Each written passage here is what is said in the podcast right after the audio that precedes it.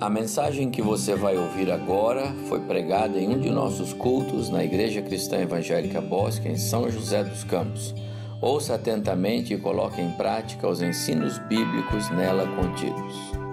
Bom dia, irmãos, irmãs, amigos que estão conectados conosco em mais este culto online da ICE Bosque São José dos Campos. Como eu sempre digo aqui, ao Senhor nosso Deus toda glória, toda honra e todo louvor. A Ele, o nosso culto, a nossa adoração e a nossa gratidão nesta manhã. Este é o nosso quarto culto online, dada a impossibilidade das nossas reuniões presenciais, não é? Consequência dessa pandemia que assola o mundo e a nós também. Este ano, o domingo 12 de abril, hoje, é o chamado domingo de Páscoa. Eu sei que a maioria dos irmãos e irmãs sabem, mas vale a pena lembrar aqui que esta data ela é determinada pelo calendário cristão e este calendário foi definido pelos líderes da igreja lá em um concílio que aconteceu no ano 325 da nossa era cristã.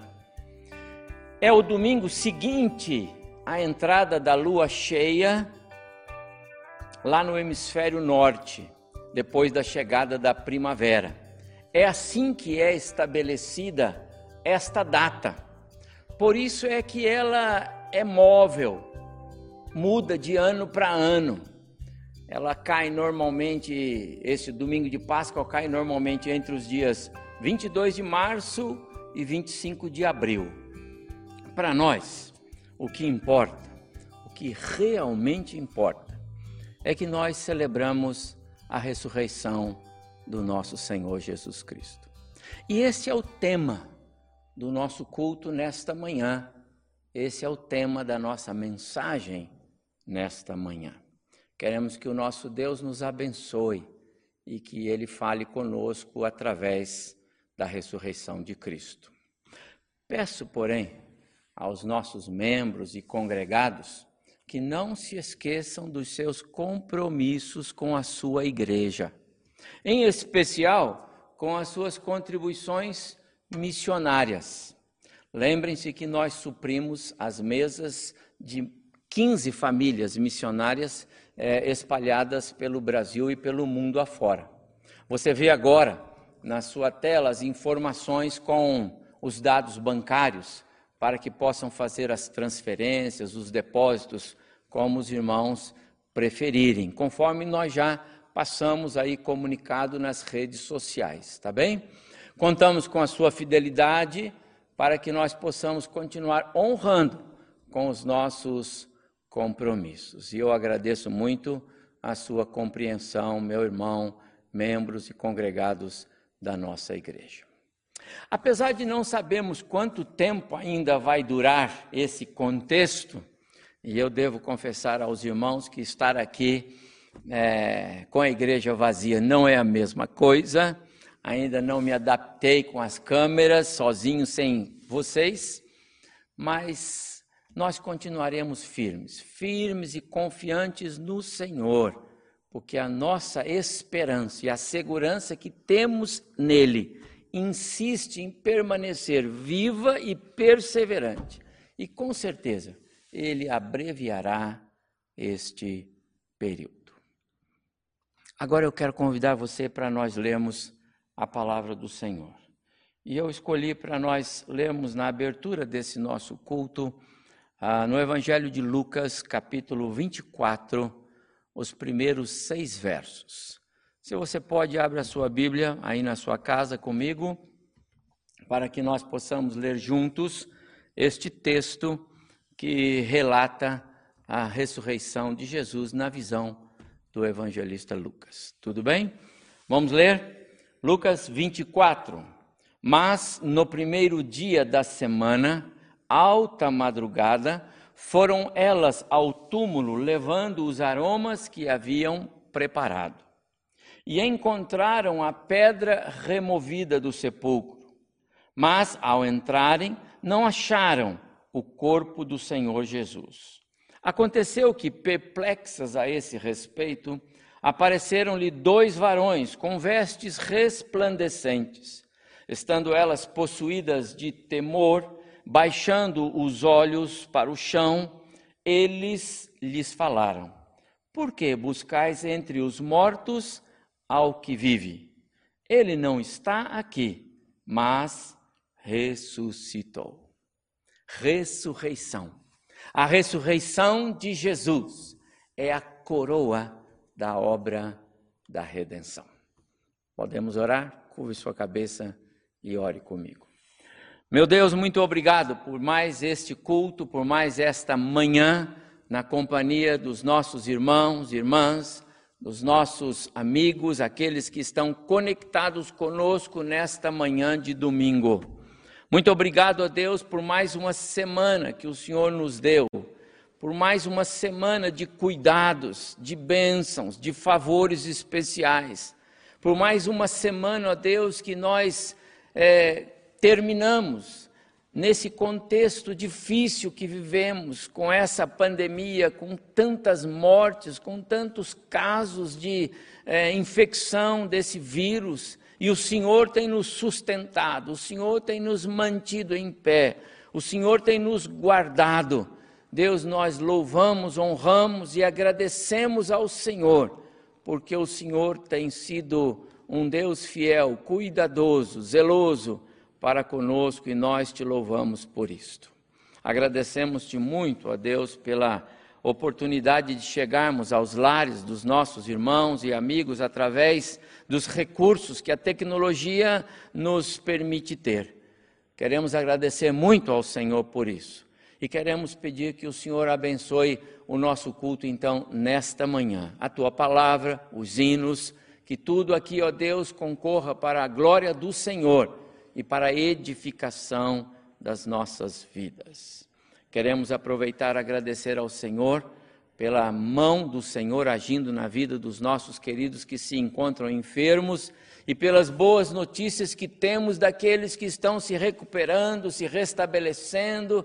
Deus, que coisa boa poder ouvir as boas novas da, da recuperação física na vida dos nossos irmãos. É presente do Senhor e nós agradecemos por isso.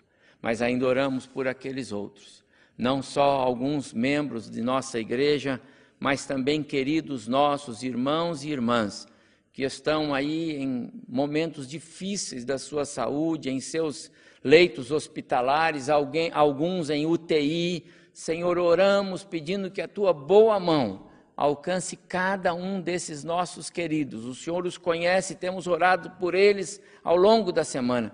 Que o Senhor os abençoe nesta fase de recuperação, a eles e aos seus familiares. Reiteramos a nossa oração pelos nossos governantes pelo nosso prefeito, pelas autoridades aqui da cidade. Também oramos, ó Deus, em favor dos profissionais da área da saúde e seus familiares. Que o Senhor continue abençoando, livrando, guardando, protegendo esses heróis anônimos, irmãos e irmãs que estão nas linhas de frente no combate a essa, essa pandemia que nos cerca. Agora então, Senhor, abre o nosso coração abre o nosso entendimento. Queremos receber a tua palavra, queremos ser abençoados nesta hora, em nome de Jesus. Amém. Convido os irmãos para que abram comigo suas Bíblias na carta que Paulo escreveu aos cristãos em Corinto, capítulo 15 versos de 1 a 24. Eu vou ler, peço que os amados acompanhem em suas Bíblias a leitura que vou fazer. Diz assim o apóstolo Paulo: Irmãos, venho lembrar-vos o evangelho que vos anunciei, o qual recebestes e no qual ainda perseverais por ele também sois salvos, se retiverdes a palavra tal como vô-la preguei, a menos que tenhais crido em vão. Antes de tudo, vos entreguei o que também recebi, que Cristo morreu pelos nossos pecados, segundo as Escrituras, e que foi sepultado e ressuscitou ao terceiro dia, segundo as Escrituras, e apareceu a Cefas e depois aos doze, depois foi visto por mais de quinhentos irmãos de uma só vez, dos quais a maioria sobrevive até agora, porém alguns já dormem. Depois foi visto por Tiago, mais tarde por todos os apóstolos, e afinal depois de todos, foi visto também por mim, como por um nascido fora do tempo. Verso 12. Ora, se é corrente pregar-se que Cristo ressuscitou dentre os mortos, como, pois, afirmam alguns de vós que não há ressurreição de mortos? E se não há ressurreição de mortos, então Cristo não ressuscitou. E se Cristo não ressuscitou, é vã a nossa pregação e vã a vossa fé, e somos tidos por falsas testemunhas de Deus, porque temos asseverado contra Deus que ele ressuscitou a Cristo, ao qual ele não ressuscitou, se é certo que os mortos não ressuscitam. Porque se os mortos não ressuscitam, também Cristo não ressuscitou. E se Cristo não ressuscitou, é vã a vossa fé e ainda permaneceis nos vossos pecados. E ainda mais, os que dormiram em Cristo pereceram. Se a nossa esperança em Cristo se limita apenas a esta vida, somos os mais infelizes de todos os homens. Mas, de fato, Cristo ressuscitou dentre os mortos, sendo Ele as primícias dos que dormem. Visto que a morte veio por um homem, também por um homem veio a ressurreição dos mortos. Porque assim como em Adão todos morrem, assim também todos serão vivificados em Cristo. Cada um, porém, por sua própria ordem. Cristo, as primícias, depois os que são de Cristo na sua vinda. E então virá o fim, quando ele entregar o reino ao Deus e Pai, quando houver destruído todo principado, bem como toda potestade e poder. Que o Senhor abençoe muito esta leitura e esse texto precioso para nossa reflexão nesta manhã. Meus irmãos, quando o tema é a ressurreição de Jesus, este é um dos capítulos mais preciosos de toda a Bíblia. Creio que em nenhuma outra parte das Escrituras Sagradas a doutrina da ressurreição seja apresentada e explicada com tanta clareza como Paulo faz nesta passagem. Quero destacar dois versos, mas vou fazê-lo na nova tradução da linguagem de hoje para nos ajudar a reforçar a ideia do que Paulo trata aqui. O verso 14 e o verso 20 e se Cristo não ressuscitou, nós não temos nada para anunciar, e vocês não têm nada para crer. Verso 20. Mas a verdade é, mas de fato, Cristo ressuscitou. Essas afirmações de Paulo conectam a ressurreição diretamente com a obra da redenção. Ou seja, se Cristo não tivesse ressuscitado, então qualquer outra afirmação sobre a doutrina da salvação seria nula, falsa. Seria apenas um engano para os cristãos e para todos nós. Sem a ressurreição, todas as ações de Deus, desde o Éden até a encarnação de Cristo, e desde a manjedoura até o Calvário, até a cruz, tudo seria inútil, tudo perderia o seu valor. Tudo que Deus fez para salvar o homem, todo o esforço, sem a ressurreição, perde a razão de ser. Por isso, meus irmãos, diante de tudo que o universo já contemplou, diante de todos os acontecimentos naturais e sobrenaturais que a humanidade já conheceu, nada, absolutamente nada, pode ser comparado com a ressurreição de Jesus. É na ressurreição de Jesus que se sustentam as gloriosas promessas da vida eterna. A ressurreição de Jesus é um sustentáculo. Eu sei que alguns de vocês vão se lembrar de quando nós iniciamos a construção aqui do nosso templo, maio de 2006. Maio de 2006. A área onde hoje está o templo foi toda demarcada para nós fazermos aqui os alicerces. A cada três metros dessa demarcação toda que foi feita, eram cavados buracos. Alguns chegavam a ter 12 metros de profundidade. Jogava-se lá dentro muito concreto, ferro. Quando chegava próximo à superfície, os, os pedreiros abriam umas covas grandes, quadradas, e ali eram feitos alguns blocos com mais ferro e concreto. E quando alguém passava e via aquilo tudo, aqueles monstros de construções, me perguntavam para que tudo isso? E o engenheiro, muito cuidadoso, ele dizia assim: esses alicerces formam a base sólida do edifício que nós vamos levantar. Sem eles, o prédio não se sustenta, desmorona, vem abaixo, não resiste ao menor vento, aos menores movimentos da natureza. Impossível levantar um edifício seguro, sólido, sem essas bases de sustentação. Amados irmãos, é sobre isso que Paulo está falando quando ele põe aqui em foco e, no, e em cena a doutrina da, da ressurreição como uma verdade inequívoca da palavra do Senhor.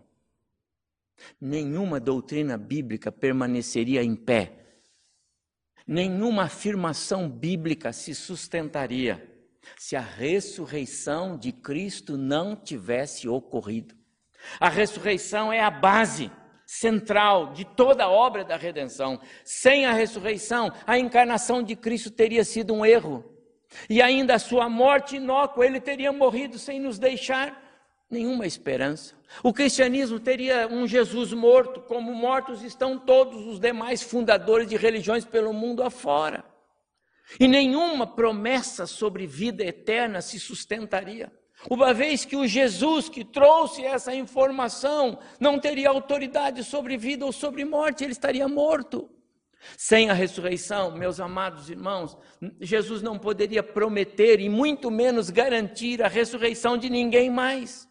Estaríamos todos mortos em nossas iniquidades e pecados, conforme escreveu Paulo lá na carta aos Efésios, capítulo 2, verso 1. Inevitavelmente enfrentaríamos a ira de Deus lá no juízo final, Apocalipse 20.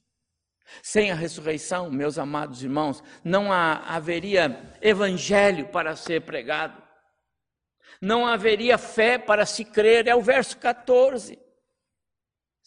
Se Cristo não ressuscitou, não temos nada para pregar, e vocês não têm nada para crer.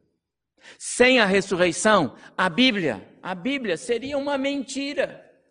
Porque Deus, na, na Sua palavra, afirma que Cristo ressuscitou. E se Cristo não ressuscitou, a Bíblia é uma mentira. Por isso, meus amados irmãos, a ressurreição de Cristo é mesmo a coroa da obra da redenção, o ponto de convergência para tudo que Deus planejou no que diz respeito à salvação do pecador. A história da redenção é linda, é fantástica é como a harmonia de uma, uma grandiosa orquestra. Mas as pessoas para as quais essa orquestra se apresenta, elas resistem em, em ouvir, resistem em discernir os sons, resistem em satisfazer-se com a, a melodia e recebê-la em seus corações. O que eu quero dizer com isso é que ninguém creu, nem ao menos aqueles que andaram com Jesus, os mais próximos dele. Ninguém creu na ressurreição de Jesus. Ele mesmo, pouco antes da sua morte, é, registra Mateus no capítulo 20, do seu evangelho. Jesus mesmo disse assim: O filho do homem será entregue aos líderes e sacerdotes. Eles o condenarão à morte, depois o entregarão para que façam pouco dele, batam nele, e depois o crucifiquem. Jesus falou isto. E ele terminou. No terceiro dia, porém, ele ressuscitará. Ele disse isso. Em João capítulo 11, lá no famoso encontro com as irmãs de Lázaro, na ressurreição de Lázaro, João 11, Jesus disse: Eu sou a ressurreição e a vida, aquele que crê em mim, ainda que esteja morto, viverá. Ninguém creu. Paulo, no texto que nós acabamos de ler, capítulo 15, verso 3 e 4, é, fazendo referência às citações do Antigo Testamento, ele disse: Antes de tudo vos entreguei o que também recebi, que Cristo morreu pelos nossos pecados, segundo as Escrituras. Ele está falando do Antigo Testamento. E que foi sepultado e ressuscitou ao terceiro dia, segundo as Escrituras. Esta é uma referência aos escritos proféticos, aos salmos messiânicos, às predições conhecidas sobre a vitória do Messias, revelada pelos profetas. Ninguém creu.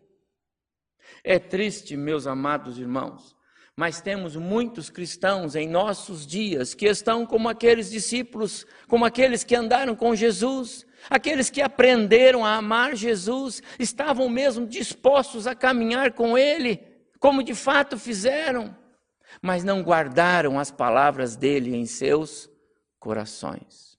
Na visão daqueles discípulos, tudo havia acabado naquela terrível sexta-feira, apesar dos avisos de Jesus. Não havia mais esperança na visão deles, não havia mais razão nenhuma para ter alegria. Não havia mais boa nova para ser anunciada, não havia mais razão para crer. Meus amados irmãos, como é terrível a ausência da fé. Como sofre aquele que não crê, que não se apega às promessas que Deus faz na Sua palavra. Aquele que não caminha pela fé, quando caminhar pela fé é o princípio maior da vida cristã. Como é difícil para o cristão caminhar sem prestar atenção, sem dar crédito ao que Jesus ensinou. A boa notícia, porém, meus amados irmãos, é que mesmo em meio a toda aquela incredulidade, enquanto os discípulos se lamentavam pela morte do seu mestre, enquanto as mulheres que aprenderam a amar a Jesus encharcavam os seus olhos com lágrimas de tristeza. Enquanto a multidão se perguntava: e agora como vai ser sem aquele que nos dava o pão e curava os nossos doentes? Enquanto a incredulidade daquelas pessoas buscava lógica nos fatos sobrenaturais de Deus, Deus preparava o cenário para o maior e mais extraordinário acontecimento que a humanidade tomaria conhecimento. Deus jamais perdeu o controle de tudo que estava acontecendo. Deus jamais perdeu o controle do contexto, mesmo aquele no qual Cristo foi colocado na cruz. A madrugada daquele domingo, ao contrário do que pensavam todos aqueles outros que choravam e sofriam, ela foi celebrada com júbilo, com alegria nas regiões celestes. Ainda que na terra havia perplexidade, tristeza e desolação, nas regiões celestes, alegria e júbilo. Por isso, meus amados irmãos, a ressurreição de Jesus é mesmo a coroa da salvação. Quando o autor da carta aos Hebreus escreve no capítulo 1, verso 3, ele diz assim: E depois de ter realizado a purificação dos pecados, ele, referindo-se a Jesus, assentou-se à direita de Deus nos céus. uma indicação do caráter completo, eficaz, perfeito, definitivo da obra da salvação com o Cristo ressurreto. É por esse motivo, meus irmãos, que o Senhor Deus guiou, orientou, inspirou, dirigiu o apóstolo Paulo, a fim de que ele escrevesse esse preciosíssimo texto sobre a ressurreição. A ressurreição é mesmo o selo de autenticidade que Deus colocou sobre toda a obra planejada por Ele para a redenção do pecador. Neste capítulo 15 de 1 Coríntios, Paulo nos faz lembrar detalhes importantíssimos sobre a obra da ressurreição de Cristo. Ele nos lembra primeiro que a ressurreição de Jesus pôde pôde ser comprovada por muitas testemunhas. Esse fato é relevante. Como negar a ressurreição de Jesus diante das testemunhas que viram o Cristo ressurreto? Que viram o Cristo morto, mas que viram o Cristo ressurreto. Como negar isso? Como tirar essa verdade que os que viram a Jesus podiam testemunhar? É fato que naquela época não existiam câmaras de câmeras de monitoramento, né, tão comuns hoje em todos os lugares. Não havia câmeras na, dentro do túmulo para detectar movimentos, não havia câmeras aos, aos, aos arredores do túmulo para alguma detecção de movimento ou de imagens ali, não, não havia isto. Também não havia a ideia de polícia técnica ou alguma coisa parecida que pudesse um grupo de técnicos chegar lá e fazer uma verificação no lugar para que se constatasse se Cristo ressuscitou, se não ressuscitou, se foi roubado alguma coisa. Não. Também muito se comentou, e Mateus registra isso no finalzinho do seu evangelho, capítulo 28, a respeito das mentiras, né, dos subornos aos guardas, para se tentar criar uma ideia de roubo do corpo, mas como fazer silenciar as centenas de pessoas de diferentes lugares para as quais Jesus apresentou-se ressurreto? Como convencer que eles não viram o Cristo como de fato viram? Como convencer Maria Madalena, que amava Jesus, e ele apareceu para ela em primeiro? Depois ele apareceu para aqueles dois no caminho de Emaús que sentiram o seu coração queimar. Depois ele apareceu para os discípulos no cenáculo. Depois ele apareceu para Pedro, depois ele apareceu para Tiago. E Paulo aqui no versículo, nos versos 6 a 8 do capítulo 15 que nós lemos, ele diz que depois ele apareceu para 500 pessoas de uma, mais de 500 pessoas de uma só vez. Irmãos, provas testemunhais eram legais, tinham força jurídica. É o mais antigo meio de convencimento utilizado pela justiça e sempre teve grande valor nos tribunais. As testemunhas podiam comprovar fatos e assim cooperar para que a justiça e a verdade fossem atestadas. Quando Paulo escreveu esta carta aos Coríntios, ele diz aqui no verso 6 que daquelas mais de 500 pessoas que tinham visto Cristo ressurreto, a maioria ainda estava viva. Isso tem um valor expressivo no texto bíblico. As manifestações de Cristo depois da sua morte, o Cristo ressurreto, elas foram propositais. Elas faziam parte de um plano que o nosso Deus havia estabelecido. Quem poderia anular o testemunho daquelas pessoas? E quem poderia conter aquelas pessoas agora em testemunhar que viram o Cristo ressurreto? Amados irmãos, isso tem um valor tremendo e fazia parte do projeto de Deus. Uma outra destaque, um outro destaque que Paulo nos dá nesse texto é que ele enfatiza que a ressurreição de Jesus, ela traz para a igreja, para o crente, para o cristão, um salvador vivo. O verso 20 deste capítulo 15 tem um mas e ele muda toda a história do texto que vem com uma série de perguntas, interrogações, inquietações, perplexidades a respeito de ressurreto ou não ressurreto, porque esse era o grande problema daquelas pessoas naquela época, dos religiosos especialmente. Mas Paulo diz assim: Mas, de fato, Cristo ressuscitou dentre os mortos. Amados irmãos, nenhum outro líder, nenhum outro líder religioso venceu a morte. Todos os outros líderes religiosos, fundadores de religiões que tem pelo mundo afora, todos eles têm algum lugar, em algum cemitério, em algum lugar desse planeta. Uma lápide que consta o nome dele e homenageia por alguma coisa que ele fez.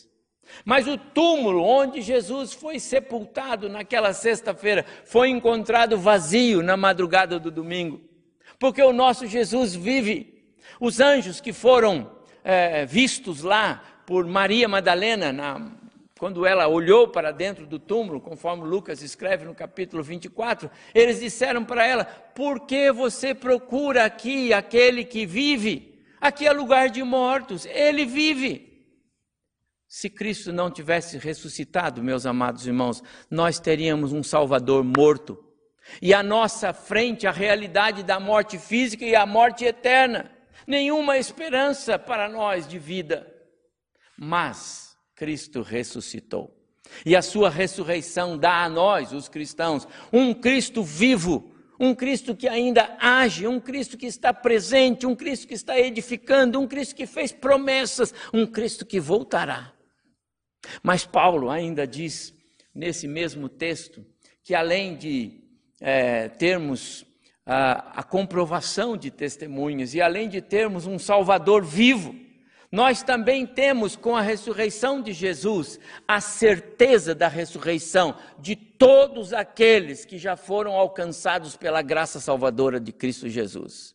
A salvação de todos aqueles que já foram abraçados pelo amor salvador salvífico do nosso Deus.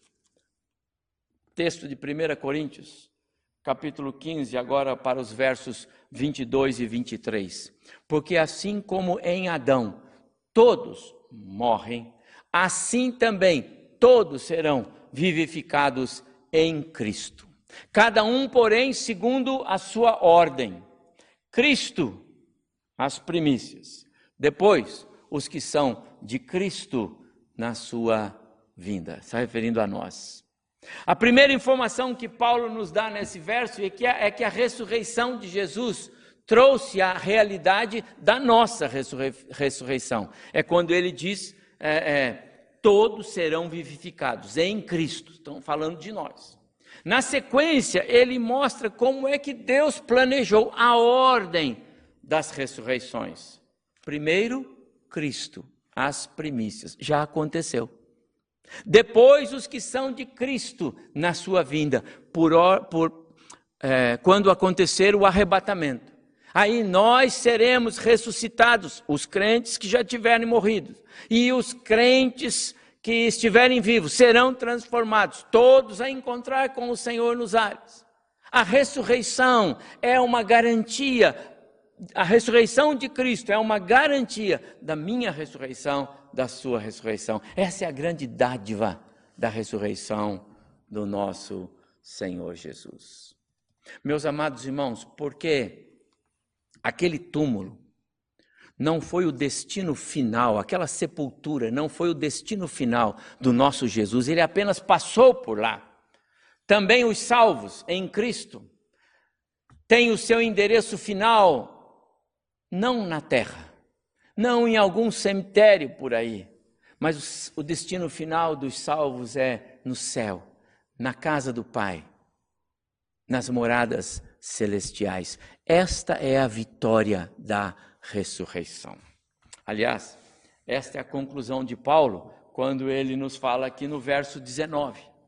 Se a nossa esperança em Cristo se limita apenas a esta vida aqui na terra, somos os mais infelizes de todos os homens, porque de fato Cristo ressuscitou.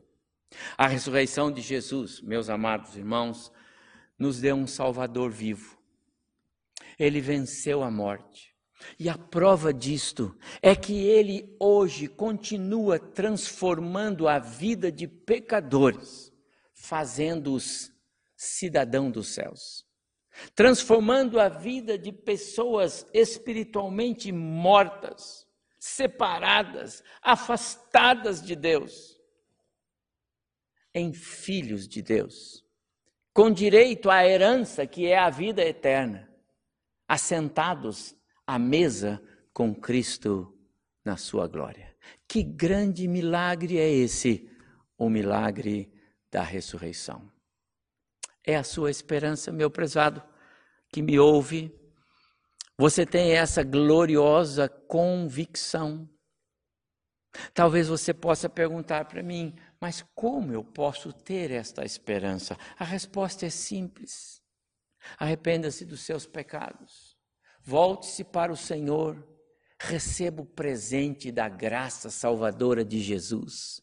Ele morreu e ressuscitou para te dar esta certeza. O apóstolo Paulo, quando escrevia, escreveu aos Romanos, no capítulo 10, ele disse assim: Se com a tua boca confessares a Jesus como Senhor, e em teu coração creres que Deus o ressuscitou dentre os mortos, serás salvo. Você crê que Jesus é o Filho de Deus? Então, recebam agora mesmo em seu coração. Faça isso. E ele lhe dará a convicção da ressurreição para a vida eterna. Ore ao Senhor, aí onde você está. Talvez ele já esteja falando ao seu coração neste momento, nesta hora, enquanto você participa deste culto conosco. E meu prezado, se isso estiver acontecendo, eu quero que você saiba de uma coisa: não é mérito seu, não depende de você, não depende de nós, depende de Deus agir em nós, depende da graça dele se manifestar em nós. Não é mérito, não é esforço, é um presente, um presente de Deus para você. Creia, Cristo morreu e Cristo ressuscitou. Está à direita de Deus, cuidando, intercedendo por nós. Haverá de voltar para buscar a sua igreja. Ore ao Senhor, confie a Ele a sua vida e Ele lhe dará a alegria da ressurreição. Que Deus nos abençoe. Vamos orar? Ó oh, Senhor, muito obrigado, porque a tua palavra é rica, a tua palavra é perfeita, a tua palavra nos estimula na caminhada cristã, nos anima, nos impulsiona. Muito obrigado, Deus, porque esse texto que lemos e no qual meditamos nos traz tantas convicções a respeito da nossa ressurreição, porque Cristo ressuscitou. Muito obrigado por isso, Deus. E eu quero orar de maneira muito especial por aqueles irmãos, amigos, aqueles que estão conosco conectados nesta manhã de domingo. E porventura, ó Deus, alguns ah, ainda caminham com dificuldades nesta convicção da ressurreição, que os olhos que o coração, a alma desses queridos sejam tocados pelo teu espírito nesta manhã. Se porventura alguém ainda não havia feito a sua decisão por Jesus, sem a certeza e a segurança da sua ressurreição, que não termine esse momento de culto sem fazê-lo. Que o teu espírito possa agir, que a tua graça pode, possa trabalhar em corações nesta manhã e assim, ó Deus, almas se renderem aos pés do nosso Jesus. Muito obrigado, Senhor. Muito obrigado pela tua palavra. É a minha oração. Em nome de Jesus. Amém.